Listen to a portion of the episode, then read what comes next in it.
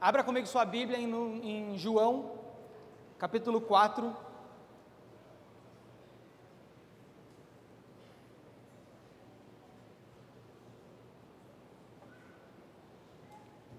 Na semana passada, a gente deu início à série Encontros com Jesus e o Douglas falou sobre Zaqueu, o encontro que Jesus teve com Zaqueu e o arrependimento que isso causa na vida de Zaqueu e, e o resultado que, que esse arrependimento então é, é, faz né, na vida dele e em quem está à sua volta. E hoje eu quero continuar a série e falar sobre mais um encontro que Jesus teve enquanto ele caminhava em vida. E eu quero falar sobre a mulher samaritana. Confesso para vocês que é um dos meus textos preferidos e estou muito contente de poder falar sobre ele, porque eu, eu entendo que Jesus quer despertar algo hoje no nosso coração.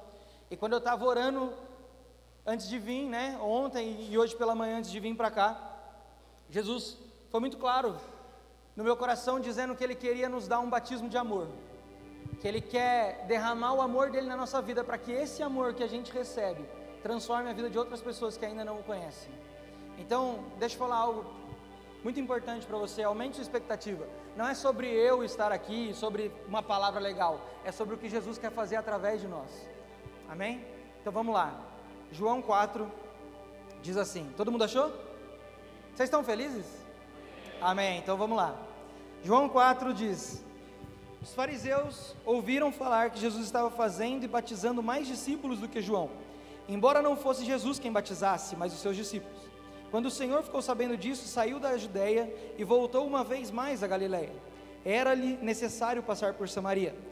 Assim chegou a uma cidade de Samaria chamada Sicar, perto das terras que Jacó dera a seu filho José. Havia ali um poço de Jacó. Jesus, cansado da viagem, sentou-se à beira do poço. Isso se deu por volta do meio-dia.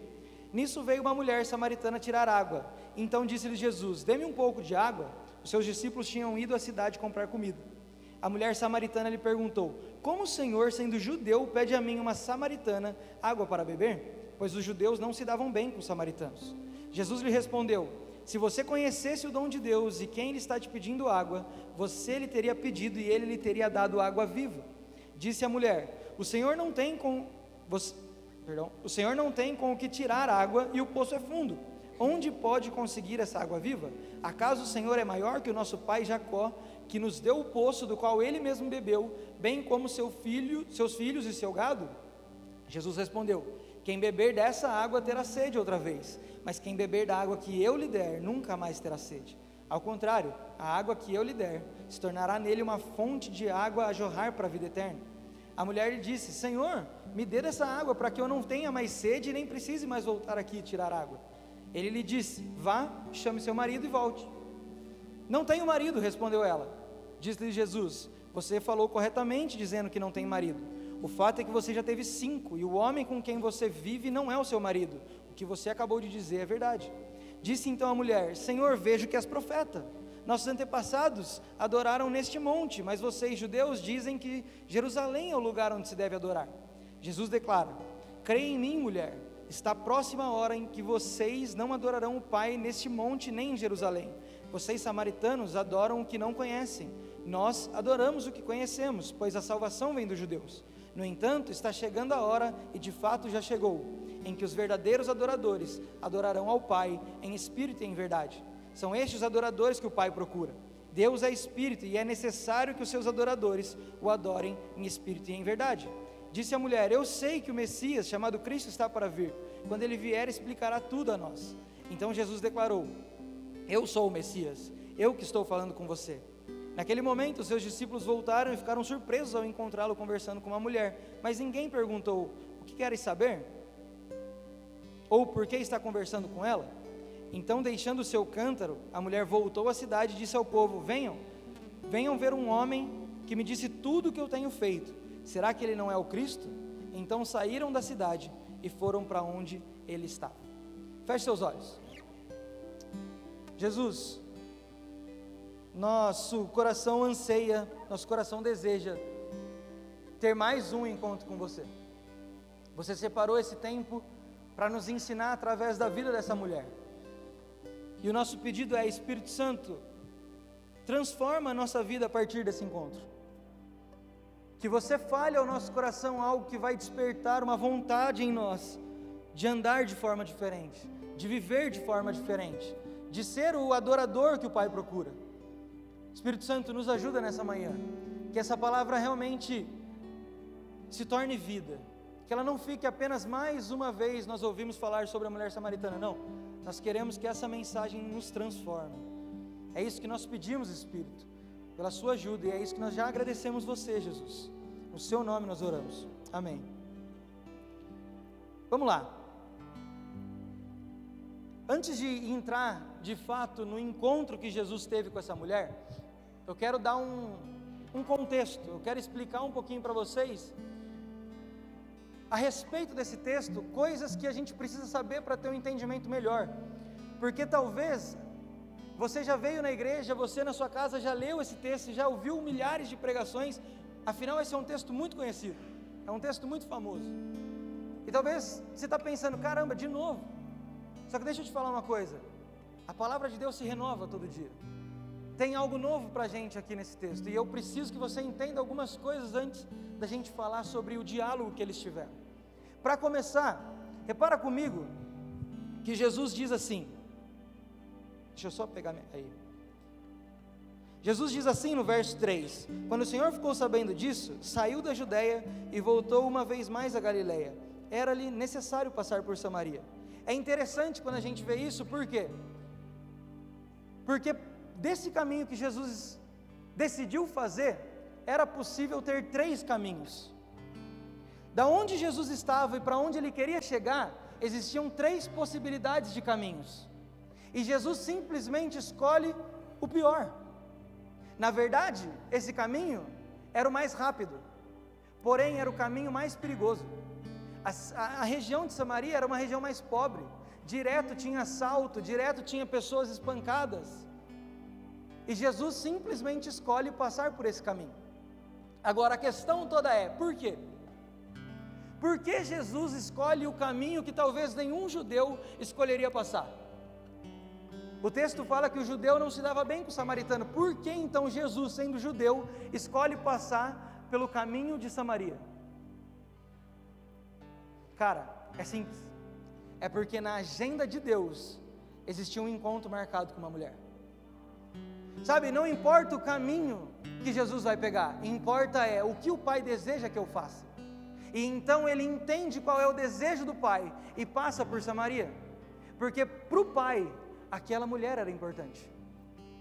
Agora, quando eu, eu penso nisso, eu fico, eu fico refletindo na minha vida. Será que eu tenho escutado o Espírito Santo para decidir os caminhos que eu tenho pegado? Porque hoje, querendo ou não, a gente vive uma vida muito mais confortável, a gente está dentro do nosso carro.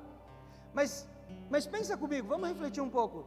Será que se a gente tivesse que andar a pé à noite, e a gente tivesse uma escolha, passar pelo lava-pés, por exemplo, ou não passar, o que a gente teria escolhido? Bem provável a gente escolheria não passar pelo lava-pés, porque a gente sabe que muitas vezes aquele, aquele local é perigoso, e tem pessoas que talvez a gente não quer encontrar, então é cômodo a gente dar a volta.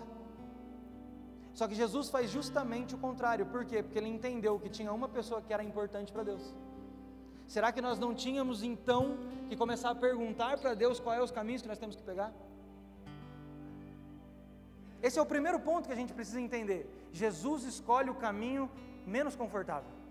Para você ter uma noção, a cidade onde ele, che onde ele chega chama Sicar. Você sabe o que significa? Cidade dos bêbados. Pense só você se Jesus está andando num caminho, ele simplesmente escolhe passar por um lugar que é conhecido por ser a cidade dos bêbados.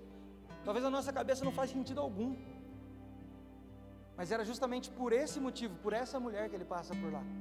Segunda, é que esse texto para a gente é comum. A gente já ouviu milhares de vezes. Quando a gente lê, a gente lê da forma que eu li aqui, talvez, sem espanto nenhum. Porém, se um judeu tivesse lendo esse texto, ah, meu amigo, você ia ver uma pessoa nervosa, você ia ver uma pessoa indignada, você ia ver uma pessoa espantada. Por quê? porque os judeus e os samaritanos não se davam, eles eram inimigos, eles não se gostavam, o judeu não gostava de samaritano, por quê? Porque os samaritanos eram judeus misturados com outro povo, e isso para o judeu é uma abominação. Se um judeu estivesse lendo esse texto aqui, ele ia ficar muito nervoso. Falar como Jesus, sendo judeu, está passando por uma terra dessa. Como Jesus, sendo judeu, para para conversar com uma mulher samaritana. Não nos causa o espanto que deveria causar. Sabe por quê? Porque o judeu, cara, ele chegava a orar, agradecendo a Deus: Deus, obrigado por eu não ter nascido samaritano. Olha isso. O judeu fazia essa oração. Sabe, eu, eu, eu, acredito que se o judeu quisesse xingar alguém, ele ia falar, ô seu samaritano, para ofender, sabe? Então, quando o judeu tivesse lendo esse texto, ele ia ficar tão bravo, mas tão bravo, que um, um, um palmeirense assistindo o jogo da Libertadores. De tão bravo que ele ia ficar. Ele ia xingar Jesus, Maria, José, ia xingar todo mundo. Esses tempos atrás eu fui no Braga assistir um jogo. Foi Bragantino Esporte, mas na, na, primeiro turno, né? No primeiro turno. E aí, como todo jogo, se, se você for no estádio, vai chegar um momento em que a torcida vai xingar o juiz. Só que eles não se contentam em xingar a pessoa. Eles começam a xingar quem? A mãe dele. E aí, o que aconteceu? Eu fiquei espantado aquele dia. Tinha um tiozinho com rádio no ouvido, sabe? Você já foi no estádio, você sabe que tem esse tiozinho que fica com o rádio colado aqui assim. E aí todo mundo xingando o juiz e a mãe do juiz. De repente eu escuto esse tiozinho xingar. Esse tiozinho começou a xingar a avó do juiz.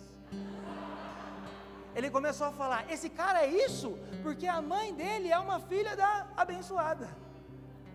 Eu falei, cara, onde vai a mente do rapaz?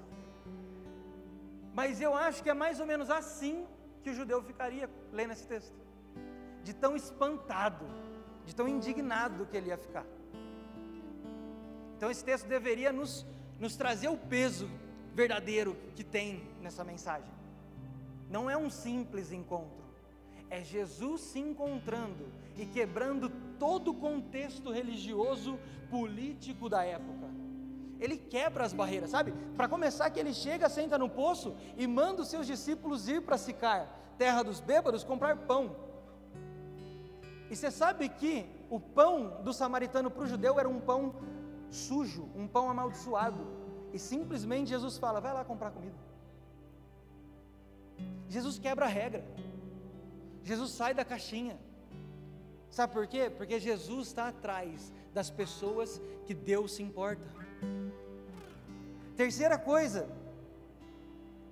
que a gente tem que se perguntar quando lê esse texto é quem é essa mulher? Quem é essa mulher, gente? Tão importante para Deus.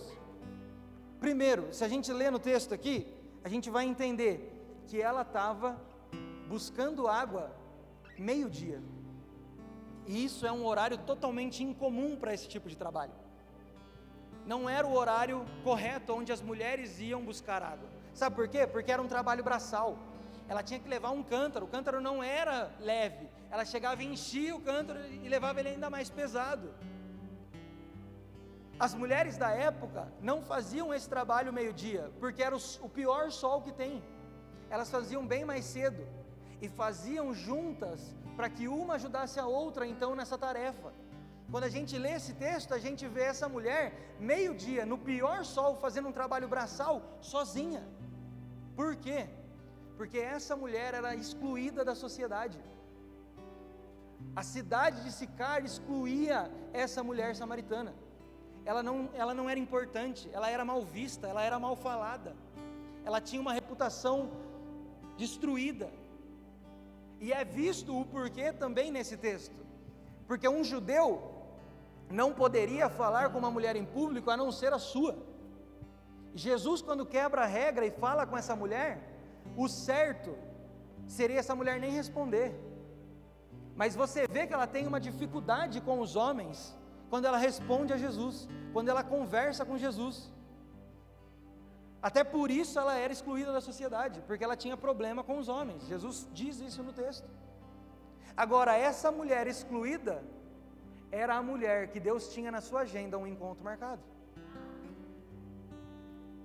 E a questão é: nós estamos indo ao encontro das pessoas que Deus tem um encontro marcado? Ou nós estamos no conforto do nosso carro, ou nós estamos no conforto da nossa igreja? Sabe, gente, de coração, eu estou pregando para mim primeiro. Eu falo por mim, aqui, cara, tá aqui em cima é muito fácil, velho. Tá aqui em cima é simples. Quem fala que tá aqui em cima é difícil não entendeu o que é tá aqui em cima. Falar é muito simples, cara. Agora, entender o desejo de Deus de se encontrar com pessoas que estão perdidas e dar uma nova vida, ah, isso é viver o que Cristo deseja. E por último, que a gente precisa entender nesse texto é que Jesus não valoriza as pessoas como a gente valoriza. Sabe, esses dias eu fiz um. Como chama? Aquele negócio de personalidade. Eu fiz uma análise de personalidade com o Thiago. Para quem não sabe, o Thiago agora é coach. Então, se você está precisando mudar a sua vida, fala com o Thiago. Análise de perfil comportamental é o que eu fiz. E é muito louco. Por quê? Quem já leu o Enneagrama aqui? Levanta a mão. Ó, tem uma galera que já leu. É assustador ou não é? Muito. Agora, essa análise é ainda mais, porque parece que não está falando de uma pessoa como você, está falando de você. É assustador. Fala tudo da sua vida. E nessa, e nessa análise, o Tiago me mostrou que eu valorizo pessoa, as pessoas por três coisas. Eu valorizo as pessoas por eficiência, praticidade e objetividade. E cara, isso é muito verdade. Esses dias atrás, um discípulo meu me mandou um áudio de nove minutos, que ele podia ter resumido em 30 segundos. E nove minutos, óbvio, eu não ouvi. E eu me gabando, né? Ah, eu não perco tempo com essas coisas. Nove minutos de áudio, eu tenho mais o que fazer. Aí eu cheguei no Douglas. Eu falei, nossa, Douglas, você não vai acreditar. O cara me mandou nove minutos de áudio. Aí o Douglas virou e falou assim: E como você se importa com ele, você ouviu, né? Ai. Como um bom discípulo obediente, peguei meu celular e falei: Só um minuto, Douglas. Só nove minutos, Douglas. Fui ouvir o áudio. Mas é para você ver como eu tenho dificuldade. Porque, querendo ou não, eu valorizo as pessoas por três coisas. Se as pessoas. Cara, eu tenho dificuldade. Chega uma pessoa para mim que, que fala muito e demora para dar o objetivo que ela quer, eu começo a ficar impaciente. Só que, cara, infelizmente é o meu jeito. Agora, como Jesus valoriza as pessoas? Ele valoriza as pessoas simplesmente porque elas são pessoas. Não é sobre o que elas fazem que Jesus valoriza, é sobre quem elas são. Não é se ela é eficiente ou não, é simplesmente se ela tem uma vida. Se ela tem uma vida, ela é importante para Jesus, cara. E nós precisamos transformar nossa mentalidade hoje. Como você valoriza as pessoas? Deixa eu dar uma notícia para todo mundo aqui, pode ser boa pode ser ruim. A gente precisa valorizar as pessoas como Jesus. Chegou a hora, cara. Ó, quem aqui quer ver Bragança transformada? Levanta a mão. Quem, quem aqui quer ver Bragança a melhor cidade? Levanta a mão. Então a gente precisa valorizar as pessoas como Jesus valoriza. Porque se Jesus passou no pior caminho, falou com uma mulher que tinha uma má reputação e viu valor nela, quem somos nós de não ver valor em alguém, qualquer que seja? Agora nós vamos entrar na conversa de Jesus. Lê comigo, a partir do 6.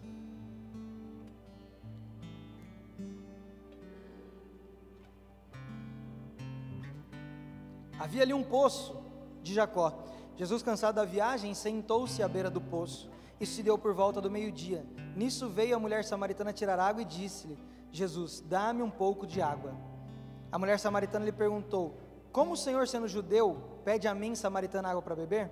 Jesus respondeu: Se você conhecesse o dom de Deus e quem está lhe pedindo água, você lhe teria pedido água e ele lhe teria dado água viva.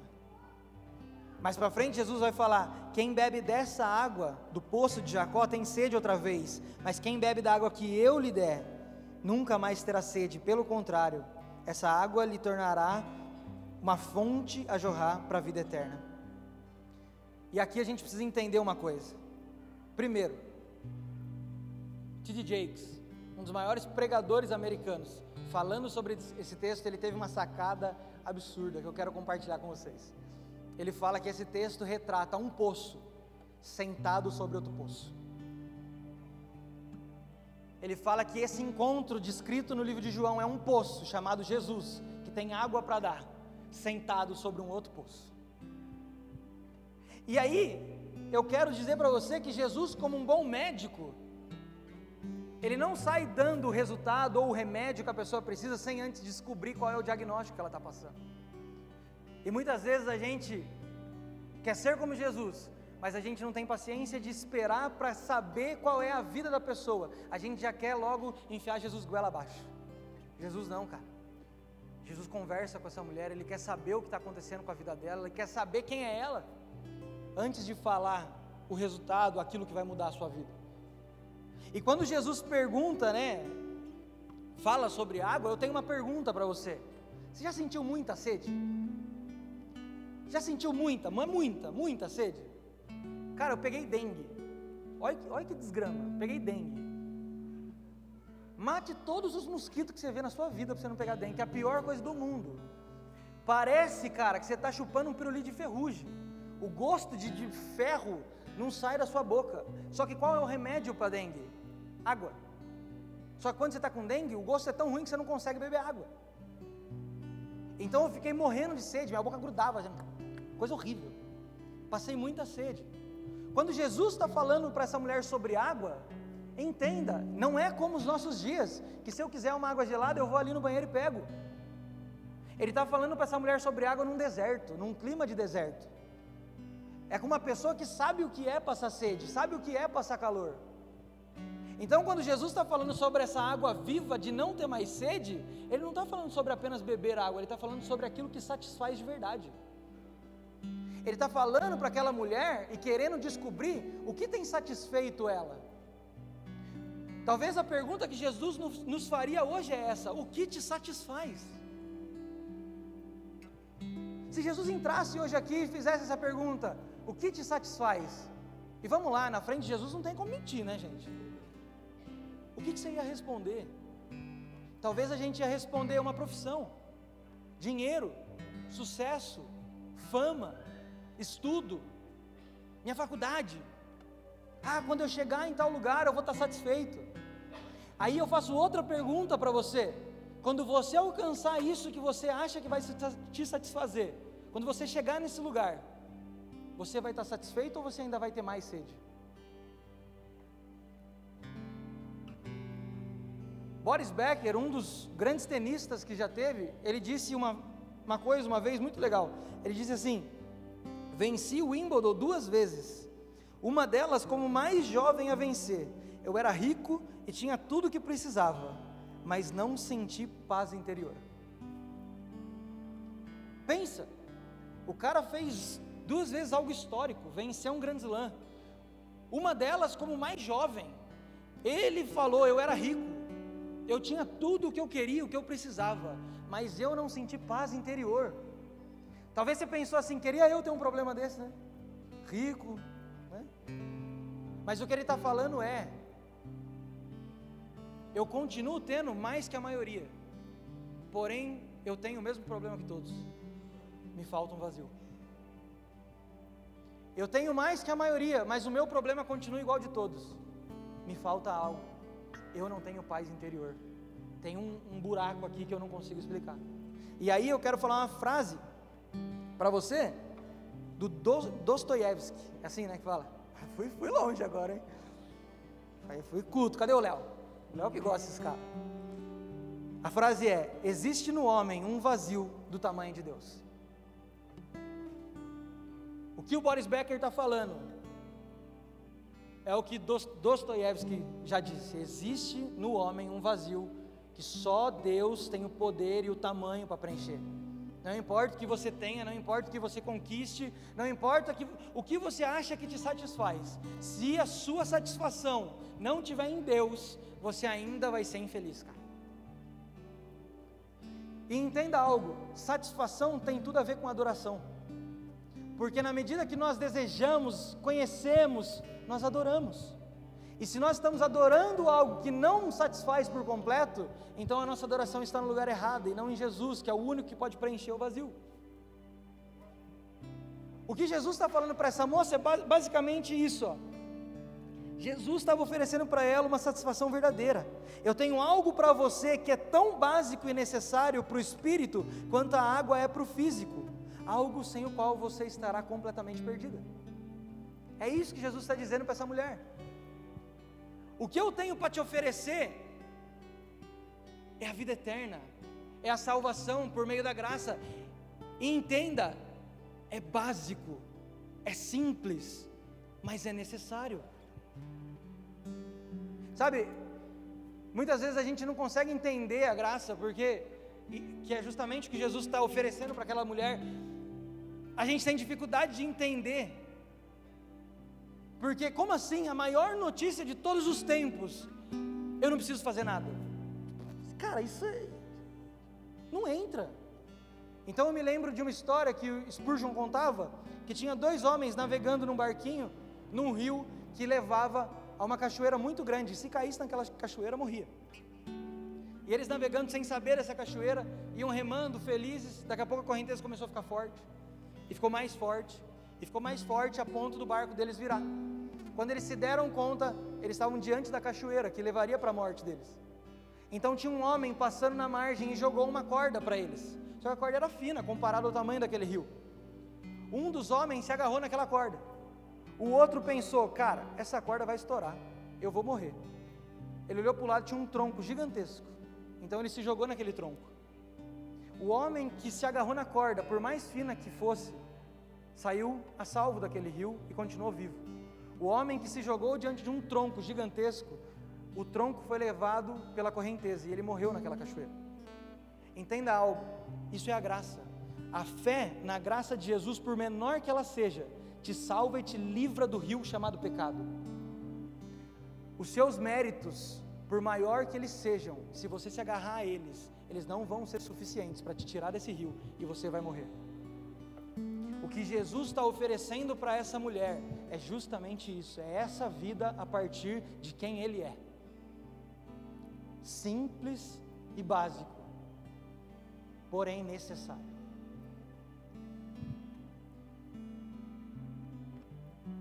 E o que eu começo a entender com esse texto é o seguinte: que as coisas de Deus, elas são para aqueles que têm sede, cara. Quem tem sede?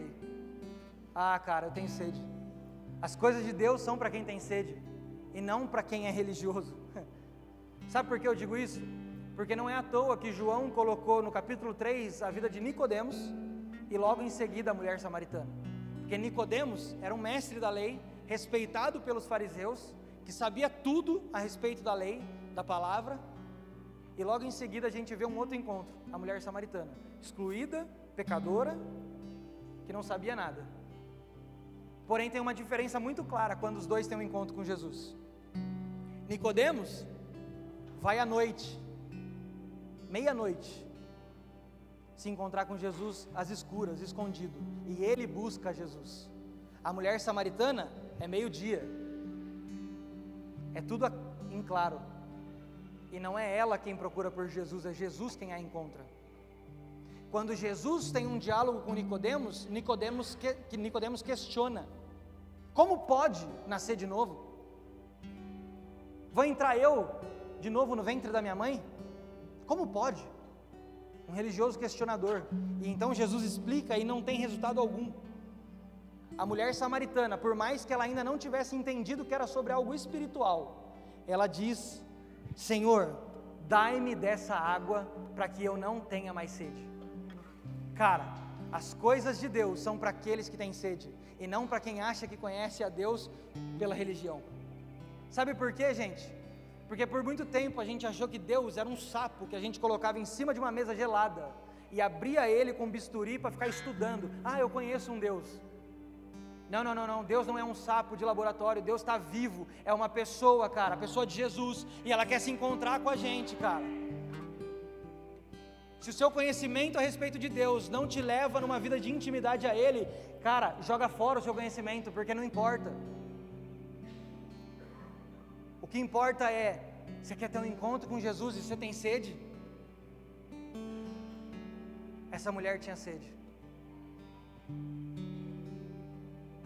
E no momento certo da conversa, quando Jesus já ganhou o coração dela, então Jesus leva ela até o arrependimento.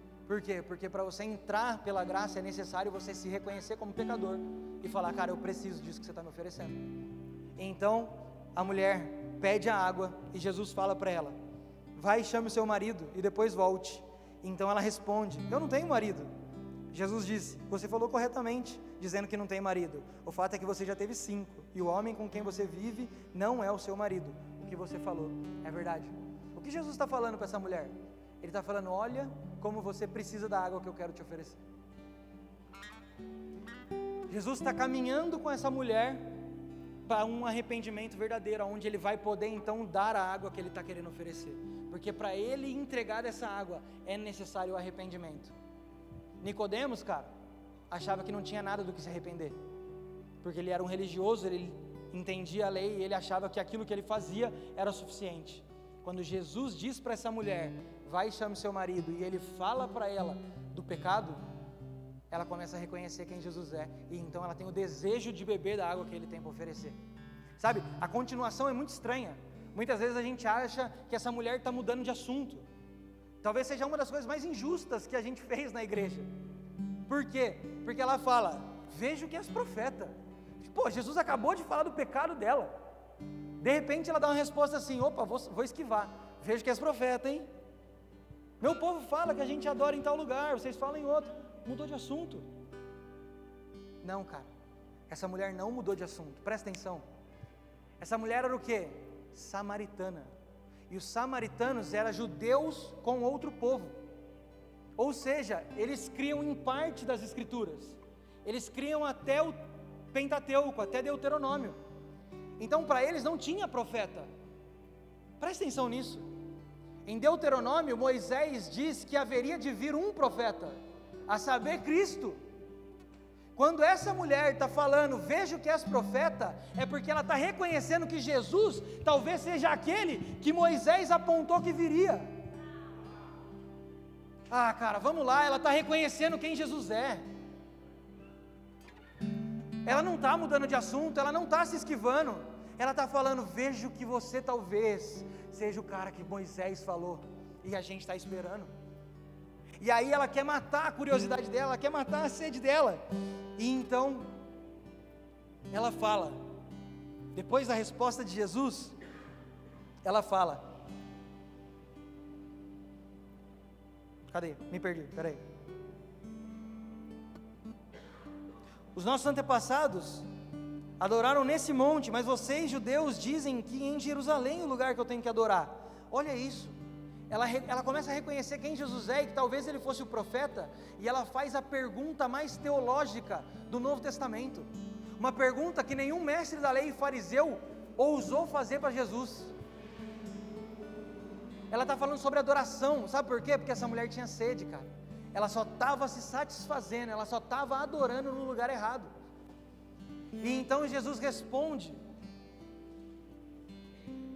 Não é sobre um lugar, mulher, não é sobre aqui ou em Jerusalém. Chegou a hora dos verdadeiros adoradores adorar, adorar o Pai em espírito e em verdade. Essa mulher estava preocupada sobre o lugar da adoração, ela estava com o foco errado. Então Jesus, como o profeta que Moisés falou que ia vir, vem para alinhar o coração dessa mulher. E ele fala: mulher, não é sobre um lugar, é, so, é sobre quem adorar e sobre como adorar. Não é sobre um monte, é sobre Jesus, é sobre Ele mesmo. É a adoração no lugar correto, mulher.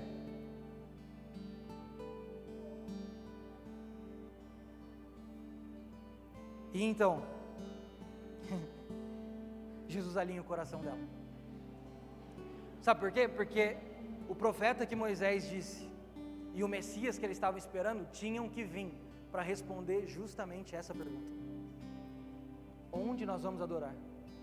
Que essa era a dúvida que eles tinham. E então Jesus se revela por completo para essa mulher. Porque quando ele responde, a mulher fala: Eu sei que há de vir o Messias que nós estamos esperando. Cara, ela já estava desconfiada. E então o que Jesus fala? Chegou a hora. Chegou a hora de você experimentar realmente quem eu sou. Eu sou o Messias, eu sou o Cristo. E então, para uma mulher samaritana, inimiga dos judeus, Jesus se revela. E Jesus entrega a ela aquilo que ela mais queria: a água viva. Crê em mim, mulher. Crê em mim. Ah, cara, ela tinha sede. A revelação dessa mulher foi progressiva. Olha que interessante. Ela começou chamando Jesus de judeu. Por quê? Que para ela ele era um inimigo. Quando Jesus começa a conquistar o coração dela, ela fala: Será que você é maior que Jacó? Opa, teve um avanço. Ela começa com um judeu, um inimigo, ela passa para maior que Jacó. Daqui a pouco ela fala: Profeta, aquele é quem a gente está esperando. E por fim, ela termina: Messias, Salvador da humanidade. Cara, ela vai de inimiga a alguém que precisa da água que Jesus está oferecendo. Na medida que a gente abre o coração para conhecer quem Jesus é, a revelação dele por completo vai entrando. E então a gente vai saber que nós só precisamos de Jesus para ser totalmente satisfeito. Nós só precisamos de Jesus, cara, e nada mais. E nada mais, nada mais importa. A gente cantou aqui é tudo sobre você. Por quê? Porque nada mais importa agora. Ela entendeu que ele é aquele que, que ela estava esperando, cara ela foi machucada por cinco homens, o que ela estava não foi capaz de responder tudo o que ela queria, até ela encontrar o verdadeiro noivo. Quando ela encontra com o verdadeiro noivo, o noivo responde e alinha o coração dela, cara. Sabe? Eu quero voltar agora na frase do T.D. Jakes: um poço sentado sobre outro poço. E o que a gente precisa entender disso é que um dos poços precisava de ter ferramentas, baldes para poder matar minha sede. O outro, ela só precisava abrir o coração. Um dos poços podia apenas satisfazer algo momentâneo. O que estava sentado era uma satisfação completa. Um dos poços podia não deixar eu morrer de sede. O outro poço, presta atenção nisso. Ainda que eu morra, eu vivo. A questão é de qual poço você tem bebido da água. De qual poço você tem escolhido beber, cara? Daquilo que te, que te satisfaz momentaneamente ou aquilo que te dá a vida eterna? Que mesmo que você morra, você ainda vai viver.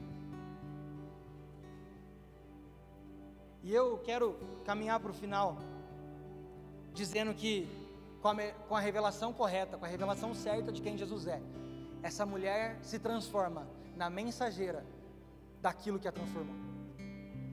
Essa mulher sai da onde ela está com Jesus e se transforma em uma missionária, cara. De pecadora excluída a missionária. Em uma conversa, em um encontro. Lê comigo. No verso de número 27.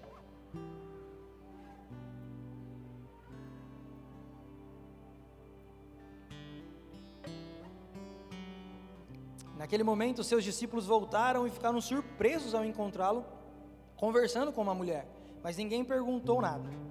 Então, deixando seu cântaro, repara nisso, deixando seu cântaro, a mulher voltou à cidade e disse ao povo: Venham ver um homem que me disse tudo o que eu tenho feito. Será que não é ele o Cristo? Então saíram da cidade e foram para onde ele estava. Essa mulher teve a única reação esperada de alguém que tem um encontro verdadeiro com Jesus. Qual é a única reação esperada de alguém que tem um encontro verdadeiro com Jesus? Apontar Jesus para outras pessoas. Repara comigo, João 1, 35 ou 37, não precisa abrir. No dia seguinte, João, o Batista, estava ali novamente com seus dois discípulos. Quando viu Jesus passando, disse: Vejam, é o Cordeiro de Deus que tira o pecado do mundo. Ouvindo isso, os dois discípulos seguiram a Jesus. Quando João entende que é Jesus, o Salvador da humanidade passando, ele aponta, e quem seguia ele passa a seguir a Jesus. João 1, 40 a 42 está falando sobre André. André, irmão de Simão Pedro, era um dos dois que tinham ouvido o que João dissera e que haviam seguido Jesus. O primeiro que ele encontrou foi Simão, seu irmão. Ele disse: Achamos o Messias, isto é, o Cristo, e o levou a Jesus. Por quê? Porque Simão encontrou Jesus. O que, que ele faz agora? Ele leva outras pessoas para Jesus. Filipe encontrou com Natanael e lhe disse: Achamos aquele sobre quem Moisés escreveu na lei, a respeito de quem os profetas também escreveram, Jesus de Nazaré, o filho de José. Perguntou Natanael: Nazaré? Pode vir alguma coisa boa de lá? Disse Filipe: Venha e veja. E Natanael tem um encontro com Jesus. Agora, verso 29 do texto que a gente está lendo. Então a mulher, deixando seu cântaro, voltou à cidade e disse ao povo: Venham ver um homem que me diz tudo que eu tenho feito. Será que não é ele o Cristo? E saíram e foram ao encontro de Jesus. Deixa eu te falar uma coisa. No momento em que eu e você temos um encontro verdadeiro com Jesus, nós estamos satisfeitos, a nossa sede é solucionada e automaticamente nós viramos sal. Nós viramos sal, por quê? Porque as pessoas estão desesperadas com sede. Quando elas encontram com a gente, quando elas provam de nós, elas ainda sentem mais sede. E qual é o nosso papel?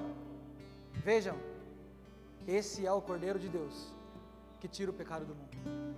Agora, não é mais sobre o que eu falo para ela, é sobre aonde eu levo essa pessoa. E eu levo ela até a pessoa verdadeira, que é Jesus Cristo. E então ela vai poder ser satisfeita também na medida que eu fui. Agora tem algo lindo na vida dessa mulher. Por quê? Porque o texto fala, largando o seu cântaro. Ou seja, ela foi até aquele poço com uma missão. Quando ela tem um encontro verdadeiro com Jesus, a missão dela já ficou para trás. Ela larga o que ela tinha que fazer. Por quê? Porque mais importante do que beber daquela fonte é espalhar a notícia de que o Salvador do mundo está vivo.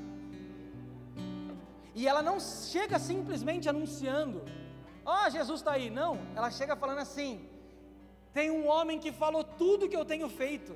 Cara, essa mulher era uma pecadora, excluída da sociedade, com a reputação no chão. Ela não se importa mais com o seu passado. Sabe por quê? Porque a vida com Jesus, no momento que a gente tem um encontro verdadeiro com Ele, não é sobre o que a gente faz ou fez, é sobre quem a gente vai se tornar nele agora. Então ela tem, o, ela tem a moral de matar de vez o seu orgulho, falando assim: tem um cara aí falando tudo que eu tenho feito. E cara, o testemunho dela é tão poderoso que algumas pessoas, ao ouvir isso, já creram que era Jesus, porque era impossível um homem que não fosse Jesus transformar a mulher como ele transformou. Olha como essa mulher era mal falada, e de mal falada, ela passou a ser missionária, anunciando o Messias. Cara, a notícia que eu tenho para você hoje é que no momento em que nós temos um encontro verdadeiro com Jesus, nós precisamos anunciar aquilo que nos transformou. Hernandes Dias Lopes fala uma frase maravilhosa. Ele fala assim: ó, quem tem um encontro com Cristo e retém isso para si, talvez ainda não tenha tido um encontro com Cristo verdadeiro. Sabe quando você ganha um presente que você está esperando por muito tempo? Quando você ganha aquilo, você não quer contar para todo mundo? Deixa eu te falar, você ganhou o maior presente de todos quando você encontrou com Jesus. Como é que nós vamos reter isso? Se nós estamos retendo, talvez nós ainda não nos encontramos verdadeiramente com Jesus. Porque na medida que eu encontro com Jesus, eu esqueço do meu passado. E talvez eu não estou anunciando Jesus porque eu não quero manchar a minha imagem. Só que deixa eu te dar uma notícia: o encontro verdadeiro com Jesus não tem mais minha imagem. Agora é só de Cristo, porque eu estou em Cristo e é sobre Ele que eu falo. Um encontro verdadeiro com Jesus nos transforma, nos satisfaz e nos faz virar anunciadores das boas novas, cara. O encontro que essa mulher teve foi isso.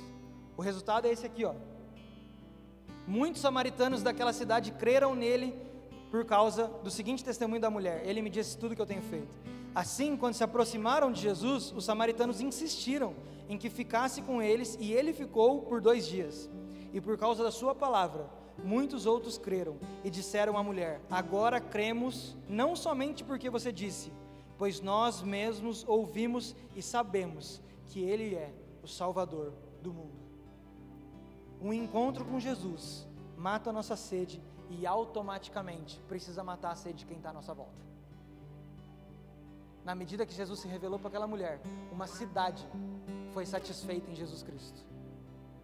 Qual é a nossa desculpa para não transformar Bragança? Fica de pé no seu lugar, vamos orar.